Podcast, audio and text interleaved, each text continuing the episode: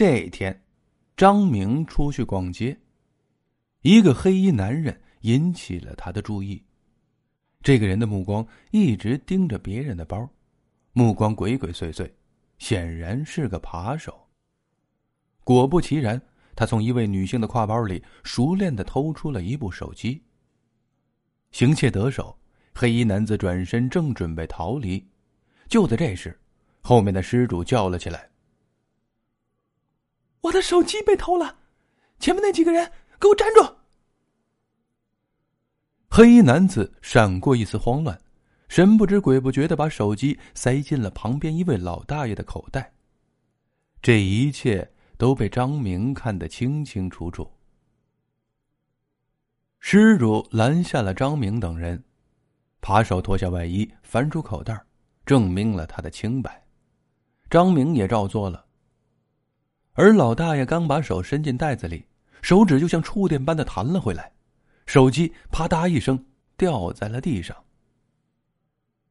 老大爷懵了，他急忙辩解手机不是他偷的，可是越说越急，语无伦次。周围的人对老大爷指指点点，他忽然一把抓住张明的手，恳求张明作证：“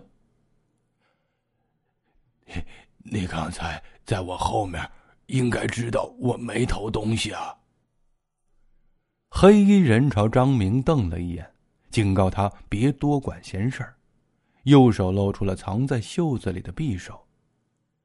张明支支吾吾的回答：“嗯，我我不太清楚，不过我看到他鬼鬼祟祟的，非常可疑。”这回老大也是百口莫辩了。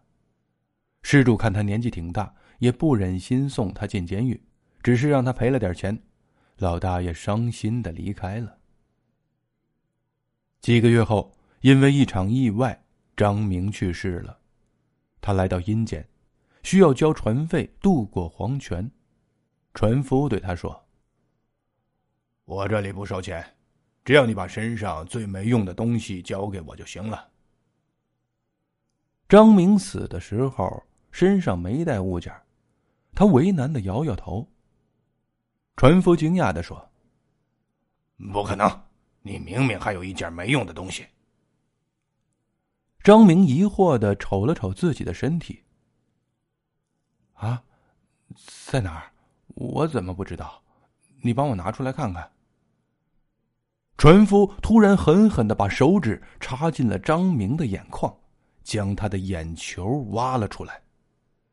看着满地打滚的张明，船夫瞧了瞧手心里两颗血肉模糊的眼球，慢悠悠的说：“你睁眼说瞎话，这眼睛留着也没用，还是挖出来付船费好了。”